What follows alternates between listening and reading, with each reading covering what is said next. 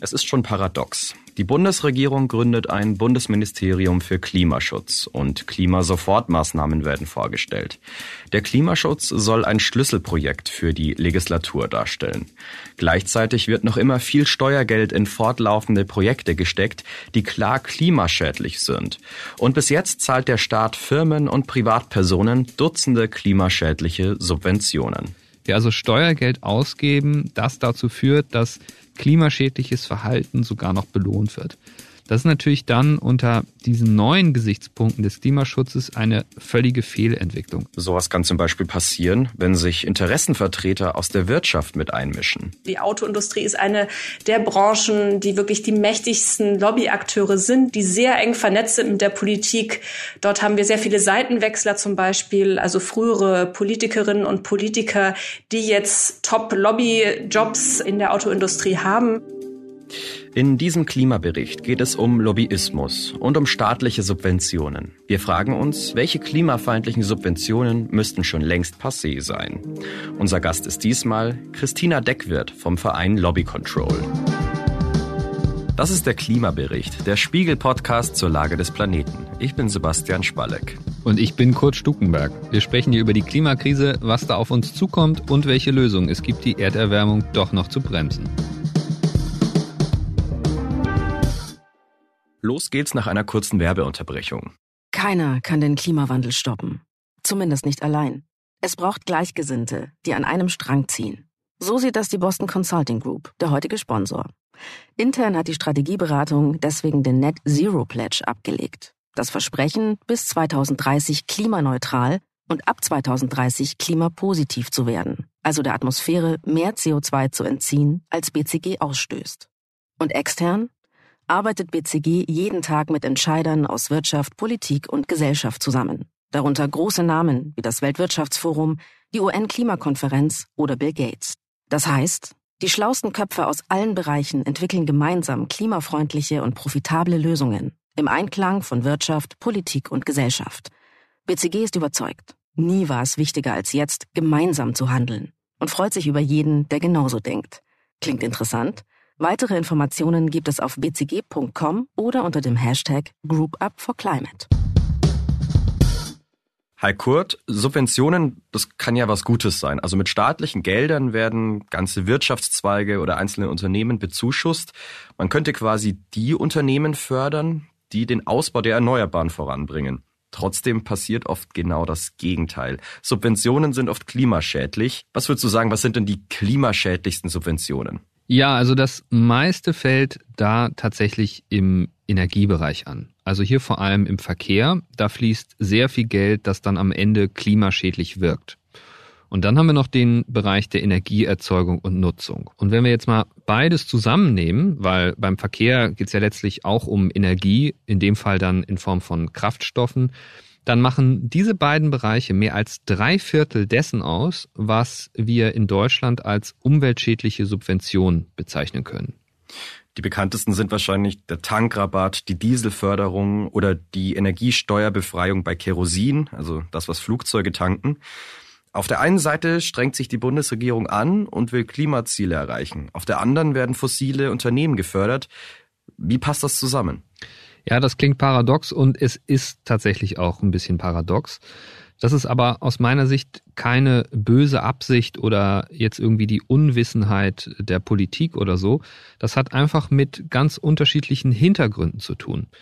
Subventionen können grundsätzlich zwei Dinge erfüllen. Also entweder man federt mit einer Subvention soziale Härten ab, indem man zum Beispiel sagt, diese oder jene Einkommensgruppe bekommt bestimmte Ermäßigungen oder einen Rabatt auf Waren oder Dienstleistungen, um sozialen Ausgleich zu erzielen. Oder man will als Staat eine bestimmte Entwicklung begünstigen und schafft durch Subventionen, also finanzielle Zuwendungen, Anreize, damit Bürger oder Unternehmen von sich aus genau diese gewünschte Entwicklung befördern. Einfach weil es sich für sie finanziell lohnt. Mhm. Wo sieht man das? Das kann man zum Beispiel ganz stark im wirtschaftlichen Bereich sehen. Also Subventionen, die dazu führen, dass sich Unternehmen überhaupt erst ansiedeln, dass sie wettbewerbsfähig in der internationalen Konkurrenz produzieren können und so weiter. Seit einigen Jahren haben sich jetzt aber die Prioritäten halt verschoben oder besser gesagt, sie sind ergänzt worden. Neben Wirtschaftswachstum ist die Komponente Klimaschutz hinzugekommen, die auch so zu einer Art Staatsziel geworden ist, wenn du so willst. Und wenn man sich jetzt die Subventionen anschaut, die zum Beispiel unter dem Wettbewerbsaspekt, also als günstige Energiepreise zum Beispiel, total Sinn ergeben, dann merken wir aber jetzt, dass sie dem Ziel des Klimaschutzes zum Teil zuwiderlaufen. Wir also Steuergeld ausgeben, das dazu führt, dass klimaschädliches Verhalten sogar noch belohnt wird. Das ist natürlich dann unter diesen neuen Gesichtspunkten des Klimaschutzes eine völlige Fehlentwicklung. Aber das ist der Hintergrund, warum viele Subventionen so sind, wie sie halt noch sind. Klar, aber von wie viel Geld sprechen wir da? Da gibt's ganz unterschiedliche Zahlen. Ich beziehe mich jetzt hier auf die offizielle Darstellung des Umweltbundesamtes. Die Zahlen sind zwar schon einige Jahre alt, aber für mich ist das hier die seriöseste Quelle.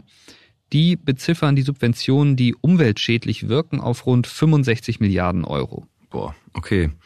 Aber gibt's denn auch ich sag jetzt mal, gute Subventionen, die den Klimaschutz fördern? Absolut, ja. Das geht von der Kaufprämie für E-Autos über die Förderung von energetischer Sanierung und so weiter.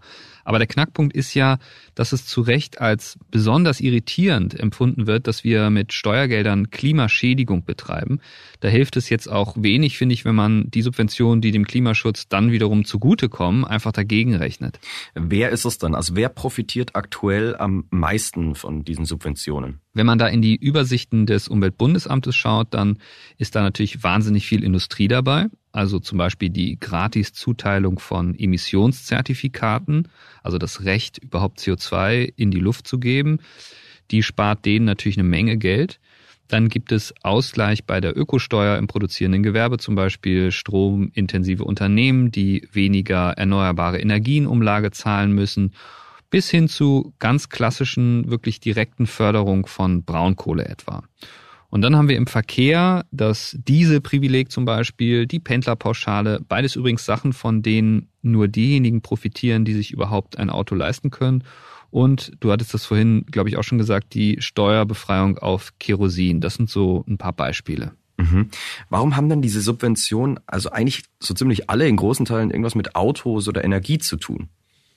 Ja, ich hatte es ja eingangs gesagt, also das Energie und das gilt natürlich auch für Mobilität, einfach ganz entscheidende Faktoren für Wirtschaftswachstum sind. Also billige Energie und hohe Mobilität begünstigen das. Und da verwundert es erstmal nicht, dass in den Bereichen dann klassischerweise auch viele Subventionen fließen und sich da über die Jahre angesammelt und etabliert haben. Dass es, ich sag mal, etwas länger dauert und zäher verläuft, daran jetzt etwas zu ändern, hat sicherlich aber auch mit Interessenvertretung, also Lobbyismus seitens dieser Industrien bei der Politik zu tun. Die fossile Wirtschaft betreibt also Lobbyarbeit. Aber wie funktioniert das eigentlich? Darüber habe ich mit Christina Deckwirt von Lobby Control gesprochen. Der Verein klärt über Lobbyismus und Machtstrukturen in Deutschland und der EU auf.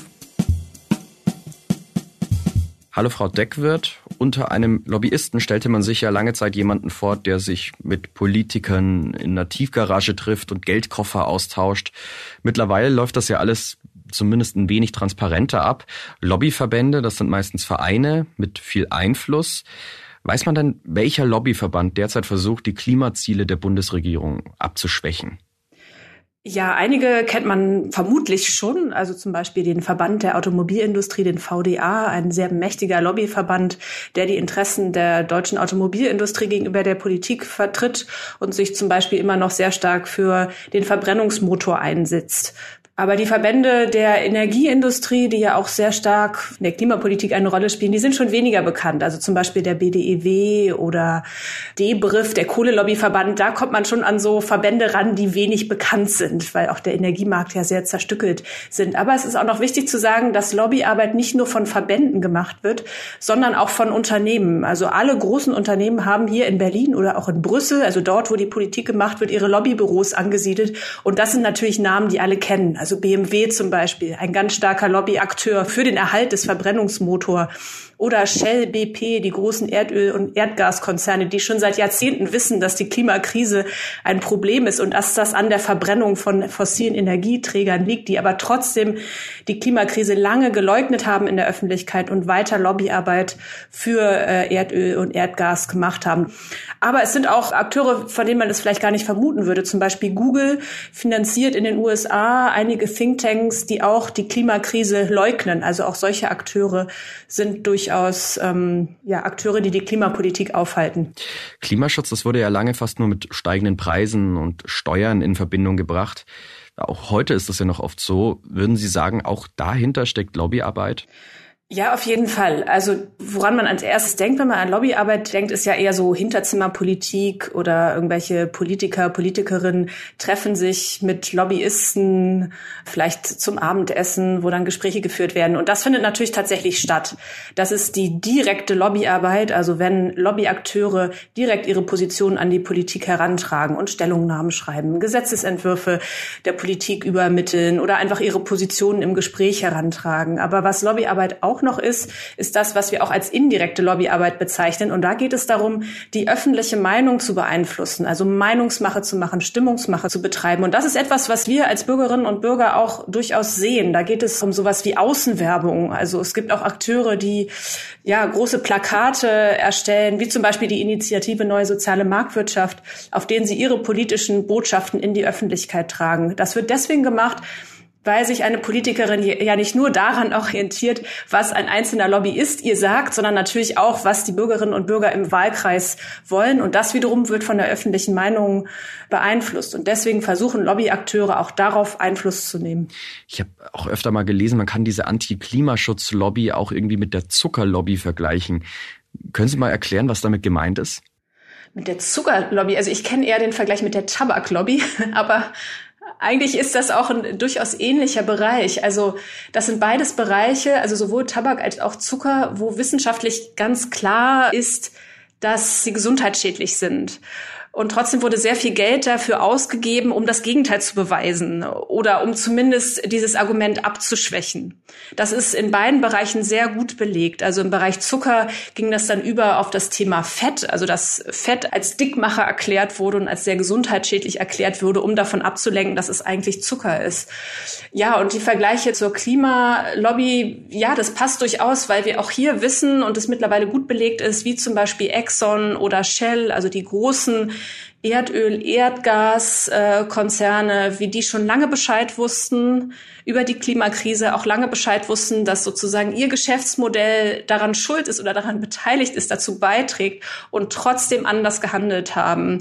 Also da ist diese, passt dieser Vergleich äh, ganz gut, dieses Leugnen, Abwiegeln, obwohl man um die Schäden weiß. Also ja, der Vergleich passt auf jeden Fall. Was sind dann die Mechanismen der Lobbyisten? Also wie läuft diese Stimmungsmache ab? Ja, ich hatte ja schon unterschieden in direkte Lobbyarbeit und indirekte Lobbyarbeit. Also es wird auf jeden Fall direkt auf die Politik zugegangen. Lobbyakteure schreiben Stellungnahmen, sind auf Anhörungen präsent, schreiben Gesetzesentwürfe sogar, also tragen ihre Position direkt in die Politik hinein. Sie adressieren aber auch die Öffentlichkeit, indem sie Pressearbeit machen, indem sie Studien in Auftrag geben, also sich sozusagen glaubwürdige Dritte einkaufen, weil eine wichtige Strategie bei der Lobbyarbeit immer ist, Partikularinteressen oder eigene Gewinninteressen Interessen als Allgemeininteresse darzustellen. Ähm, eine Politikerin setzt Interessen dann um, wenn sie auch denkt oder vermittelt bekommt, dass ein spezifisches Interesse sozusagen gut für alle ist. Mit diesen Argumenten treten Lobbyakteure sowohl in die Öffentlichkeit als auch natürlich gegenüber der Politik auf. Mhm. Ist das sowas wie Wohlstandsverlust oder die Arbeitsplatzfrage? Was gibt's da? Ja, das variiert so ein bisschen nach Branchen. Also in der Autoindustrie wird auf jeden Fall immer mit diesem Argument Arbeitsplätze argumentiert und auch eben Industriestandort weil es ja auch sehr viel um Exporte geht. Äh, also da werden dann wirklich so Horrorszenarien gemalt. Es bricht alles zusammen, wenn wir irgendwie die Autoindustrie regulieren wollen in Richtung Klimaschutz. Im Bereich Energie, das erleben wir jetzt auch durch den Krieg in der Ukraine nochmal verstärkt, geht es ganz stark um das Thema Energieversorgung, dass die in Gefahr gerät, wenn da an irgendwelchen welchen Schrauben etwas gedreht wird, wenn es mehr Regulierungen gibt. Insofern sind das verschiedene Argumente, die da gebracht werden. Was natürlich auch immer wieder gebracht wird, ist die Kostenfrage, also dieses Framing, also wie es dargestellt wird. Klimaschutz kostet etwas. Das ist eine starke Belastung, sowohl für die Verbraucher, Verbraucherinnen als auch für die Unternehmen. Das ist auch etwas, was ganz stark von den Lobbyakteuren benutzt wird, wo natürlich verdrängt wird, dass die Klimakrise auch sehr viel kostet, was gerade im letzten Sommer durch die Flut im Ahrtal ja sehr deutlich wurde. Hm. Gibt es dann auch sowas wie Einfluss von Lobby-PR in den Medien? So dieses Framing, das da übernommen wird? Genau, es wird ein bestimmtes Framing entworfen, dann gezielt eingesetzt und zum Beispiel durch bestimmte Studien gestärkt, die in Auftrag gegeben werden, wo es dann für Journalistinnen und Journalisten ganz wichtig ist, immer auch den Auftraggeber zu benennen, wirklich klar aufzuzeigen, wer etwas finanziert hat, was aber nicht immer gemacht wird. Es werden glaubwürdige Dritte, zum Beispiel Wissenschaftler, auch bezahlt, um bestimmte Thesen zu stärken. Es werden Veranstaltungen gemacht, wo diese glaubwürdigen Dritten eingeladen werden. Genau, das sind so typische Strategien, mit denen versucht wird, die Öffentlichkeit und eben auch gezielt die Medien dann über Pressemitteilungen versucht zu erreichen. Wir haben es vorher schon angesprochen, Autokonzerne und Ölkonzerne, die lobbyieren gegen aktiven Klimaschutz. Das sind ja jetzt sehr große Unternehmen. Sind die Lobbyverbände für die eigentlich mächtiger als die, die sich für Klimaschutz einsetzen? Ja, sehr gute Frage. Also die Akteure haben auf jeden Fall mehr Geld. Das ist ganz klar. Wenn man sich das Lobbyregister in Brüssel anschaut, dann sind die mächtigsten Lobbyakteure auf jeden Fall Unternehmen und Verbände, Wirtschaftsverbände, nicht etwa die Umweltverbände. Die tauchen erst weiter hinten auf, wenn man so ein Ranking macht der finanzstärksten Lobbyakteure. Auch wenn man sich das Personal anguckt, ist das gleich. Für Deutschland liegen die Zahlen noch nicht vor. Die trudeln jetzt langsam ein, weil das Lobbyregister in Deutschland gerade erst gestartet ist. Insofern, ja, was Finanzen angeht, was Ressourcen insgesamt angeht, sind die Wirtschaftsverbände und Unternehmen sehr viel stärker. Das heißt aber nicht, dass Akteure aus der Umweltbewegung gar keinen Einfluss haben. Die haben andere Mittel, um Einfluss zu nehmen. Zum Beispiel, die haben eine viel stärkere Mobilisierungskraft. Sie leben viel mehr von dem, von der Ressource Glaubwürdigkeit auch von, von den eigenen Werten, die sie vertreten, weil sie sich ja für ja, den Klimaschutz, für das Gemeinwohl einsetzen, was viele Menschen ein sehr wichtiges Anliegen ist. Insofern, ja, Umweltverbände oder die Klimabewegung insgesamt sind ein sehr wichtiger Akteur, wenn es um diese Ressourcen, also die Ressource Mobilisierungskraft und Empörung geht, aber nicht was das Finanzielle angeht. Und das macht die ganze Sache schon noch sehr unausgewogen, weil Verbände und äh, Unternehmen dadurch doch sehr viel mehr Möglichkeiten haben, zum Beispiel Gesetzesentwürfe zu schreiben, kostspielige Studien zu erstellen. Da gibt es ein großes Ungleichgewicht. Also mittlerweile kann die Klimakrise ja eigentlich keiner mehr übersehen. Also vor allem mit der Ampelregierung. Also wir haben zum Beispiel ein eigenes Klimaministerium. Hat es denn die Anti-Klimaschutzlobby mittlerweile schwerer als noch vor einigen Jahren? Ja, sicherlich. Wir haben ja verschiedene Momente, die das Thema Klimaschutz oder Klimakrise vermehrt auf die Agenda bringen, vor allem durch die Fridays for Future Bewegung. Es ist die Sichtbarkeit der Klimakrise, also vor allem durch die Flut im letzten Sommer, aber durchaus auch durch Waldbrände, durch zunehmende Hitze. Es ist spürbarer, sichtbarer geworden, dass sich etwas tut. Und der Regierungswechsel, also hin zur Ampelkoalition mit den Grünen in zentraler Position jetzt im Klimaschutzministerium, das verändert natürlich auch sehr viel. Trotzdem sind in den Ministerien ähm, ja noch die alten Strukturen da, das alte Personal. Ähm, schon wenn wir uns das Verkehrsministerium anschauen, FDP geführt von Volker Wissing, wurde da kein Personal ausgetauscht. Die alten Strukturen sind noch da und damit auch die alten Beharrungskräfte und auch Einfallstore für Lobbyakteure. Das ist noch da, obwohl sich tatsächlich viel gewandelt hat und dadurch natürlich einige Akteure auch geschwächt werden. Und jetzt natürlich neu durch den Krieg in der Ukraine, der das Thema Energieversorgung nochmal so stark auf die Agenda bringt und so sichtbar macht, dass im Bereich erneuerbare Energien einfach so viel Zeit verloren wurde und die Abhängigkeit von fossilen Energien nochmal so viel stärker gemacht wurde. Auch das bringt natürlich sehr viel Bewegung in die Energiepolitik, wobei das ja durchaus auch in beide Richtungen geht. Also jetzt wird wieder argumentiert, der Kohleausstieg sollte verlängert werden oder auch die Atomkraft gelangt wieder aufs Tableau. Aber insgesamt bestärkt das doch diejenigen Akteure, die sich schon seit langem für die erneuerbaren Energien eingesetzt haben und nicht unbedingt die Akteure, die noch länger aufs Gas oder Erdöl setzen wollen. Und wie kann man das jetzt lösen? Also was bräuchte es dann jetzt für Regulierungen für Lobbyisten, damit man deren Einflussnahme so ein wenig beschränkt? Ja, wir setzen uns sehr stark für Lobbyregulierung ein, um ja so ein paar Barrieren zu schaffen, die es verhindern, dass die Lobbyakteure direkt durchmarschieren sozusagen und direkt ihre Positionen in die Politik umsetzen können. Wir hatten einen großen Erfolg jetzt ähm, ja zu Beginn des Jahres praktisch das Lobbyregister. Das schafft wesentlich mehr Transparenz. Wir kennen das schon aus Brüssel. Da konnten wir immer sagen, wer wie viel Lobbyausgaben hat. Das wird jetzt auch in Deutschland sichtbarer und das ist sehr gut. Transparenz ist absolut notwendig, um überhaupt kritisieren zu können, genau beobachten zu können und auch um eingreifen zu können, wenn sichtbar wird, dass Klimabremserakteure sehr aktiv Lobbyarbeit betreiben. Also das ist ein wichtiges Instrument Lobbyregulierung. Da geht es auch zum Beispiel um die Beschränkung oder um mehr Transparenz bei der Parteienfinanzierung. Es geht darum, die Drehtür zwischen Politik und äh, Lobby so ein bisschen schwergängiger zu machen.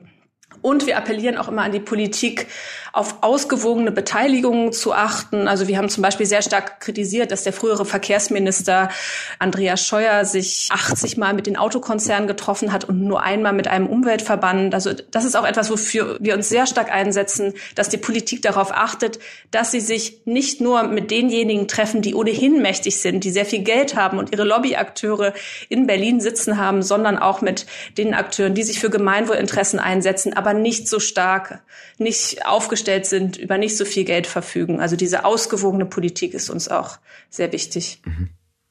Und welche Rolle spielen denn jetzt Lobbyisten daran, dass an klimaschädlichen Subventionen noch immer so festgehalten wird?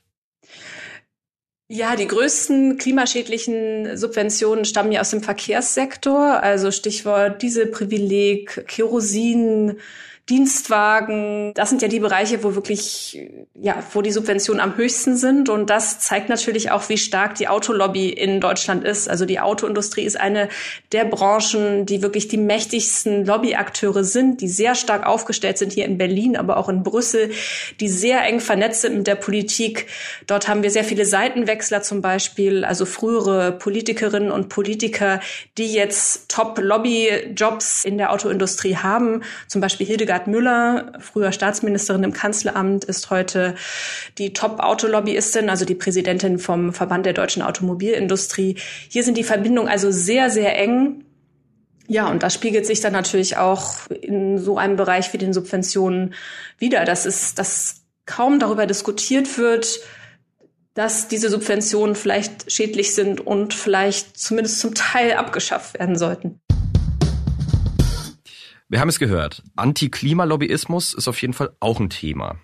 Kurt, ist das jetzt eigentlich der einzige Grund, warum die Ampel das noch immer nicht wirklich angeht? Ja, ich würde da gern noch eine etwas andere Perspektive einbringen wollen. Also die Sichtweise, die fossile Industrie lobbyiert und die Politik ist ihr hörig, ändert deswegen nichts und das ist die Wurzel allen Übels, ist mir immer so ein bisschen zu schematisch. Also das war eine gewisse Zeit lang so, aber inzwischen gibt es auch genau entgegengesetzte Entwicklungen. Zum einen ist es gerade im Unternehmensbereich ganz stark zu hören, dass viele Konzerne geradezu fordernd auf die Politik zugehen mit der Bitte um klare Regulierung, sprich also Regeln im Klimaschutzbereich, also klare Signale auch was Anreize angeht, sich für klimafreundliche Technologie zu entscheiden. Und es gibt sogar Initiativen aus der Wirtschaft, und ich rede da nicht vom Interessenverband der Bioläden, die sagen, wir brauchen endlich eine starke CO2-Besteuerung. Also da sieht man, es ist nicht so schematisch, die Industrie will ein weiter so. Ich habe eher das Gefühl, dass die Wirtschaft in vielen Bereichen viel weiter ist als die Politik und jetzt auch stark versucht, sich auf eine absehbare kohlenstofffreie Gesellschaft mit den entsprechenden Investitionen einzustellen. Das ist auch nachvollziehbar, wenn man bedenkt, dass in der Industrie eben keine Politik gemacht wird. Die Frage, was das zum Beispiel an sozialen Folgen nach sich zieht, ist ja nichts, was einen CEO umtreiben muss. Deshalb geht da meiner Ansicht nach inzwischen teilweise mehr voran als in der Politik. Aber zurück zu deiner Frage. Nein, der Lobbyismus ist da sicher nicht der einzige Grund. Man muss einfach bedenken, dass das Abschmelzen klimaschädlicher Subventionen zum Beispiel zu Preissteigerungen führt. Und darüber macht sich die Politik natürlich Gedanken wegen den Folgen, die das haben kann. Hm. Welche Folgen meinst du da? An der Zapfsäule zum Beispiel. Wir hatten das berühmte Video des saarländischen Ministerpräsidenten Tobias Hans, der dann danach krachend die Wahl verloren hat. Der hat sich ja vor eine Zapfsäule gestellt und ein Selfie-Video gemacht und total populistisch davon schwadroniert, es reiche jetzt mal zwei Euro der Liter, da sei sozusagen jetzt das Ende der Fahnenstange erreicht, das gehe so nicht mehr, der Staat bereichere sich daran und müsse das ändern und so weiter. Der wahre Kern daran ist, höhere Preise, zum Beispiel beim Tanken, haben gewissen Sprengstoff, also politischen, und das muss man beachten, wenn man klimaschädliche Subventionen abschmelzt. Meiner Ansicht nach ist das der Hauptgrund, warum die Politik da noch zögerlich ist. Es gibt jetzt immer noch Robert Habeck als unseren Wirtschaftsminister. Könnte der eigentlich die klimaschädlichen Subventionen nicht einfach mal so richtig angehen? Naja, wenn er sich in der Koalition mit allen anderen und vor allem auch mit dem Bundeskanzler einig ist, dann ja. Aber im Moment passiert ja eher das Gegenteil. Die Pendlerpauschale wird erhöht und sogar ein Tankrabatt gibt es jetzt. Heißt also, wir buttern noch mehr Steuergeld da rein und subventionieren das Verbrennen fossiler Rohstoffe noch weiter. Der Hintergrund ist hier das, was ich eben gesagt hatte, die steigenden Preise, gerade vor allem wegen des Angriffskriegs von Russland auf die Ukraine. Aber da siehst du, wie schnell eben dann die Überlegungen zur Klimaverträglichkeit doch in den Hintergrund treten. Hm. Das heißt also, an der Subventionslogik wird sich leider so schnell nichts ändern, oder? Das wird jetzt wirklich sehr spannend und auch heikel werden in den kommenden Monaten. Diese neuesten Förderungen sind ja erstmal zeitlich begrenzt. Es hängt dann davon ab, wie hoch die Energiepreise sind, wenn die Förderungen erstmal wieder auslaufen, also ob die Politik dann die Kraft hat, die wieder einzusammeln. Vor allem aber, und das macht mir schon Sorge, ist die Frage, ob nicht der Ruf nach weiteren Subventionen laut wird, wenn in ein paar Jahren die Energiepreise auf ähnliche Höhen steigen, wegen der CO2-Besteuerung zum Beispiel. Dann kann man natürlich nicht hingehen und die Preise dann auf anderem Wege wieder senken, denn dann wäre ja die Lenkungswirkung durch diese höheren Preise verpufft. Aber das ist jetzt halt die Frage, ob die Politik das dann auch durchhalten wird. Wenn jetzt gerade in dieser jetzigen Krise das Signal gesetzt wurde, wir greifen künstlich in den Markt ein, sobald die Benzinpreise eine gewisse Höhe erreicht haben. Ich finde das echt heikel, dieser Präzedenzfall, der jetzt geschaffen wurde. Also mal sehen. Wir sind dann jedenfalls aber noch lange nicht beim Abbau der ohnehin schon bestehenden Subventionen. Das wird noch ein ganzes Stück Arbeit. Du hast ja vorhin mal von 65 Milliarden Euro gesprochen, die da reingesteckt wird. Was könnte man denn mit diesem ganzen Geld machen, wenn man das jetzt in den Klimaschutz investiert? Also mir würden da gleich eine ganze Reihe von Sachen einfallen, wo das Geld äh, gut angelegt wäre. Also energieeffizientes Sanieren der Häuser, da müssen wir dringend mehr Tempo reinbringen. Prämie für den Einbau von Wärmepumpen zum Beispiel, also der Tausch von Heizungen dann Ladesäuleninfrastruktur für E-Autos, öffentlicher Nahverkehr auf dem Land, damit die Leute nicht mehr sehr aufs Auto angewiesen sind. Da gibt es wirklich etliche Dinge, die man machen könnte.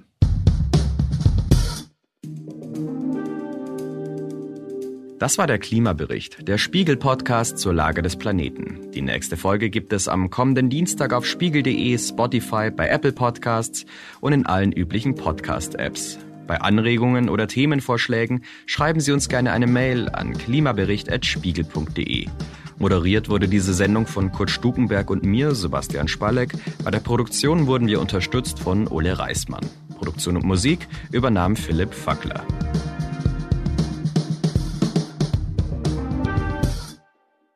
Die Boston Consulting Group, der heutige Sponsor, ist überzeugt.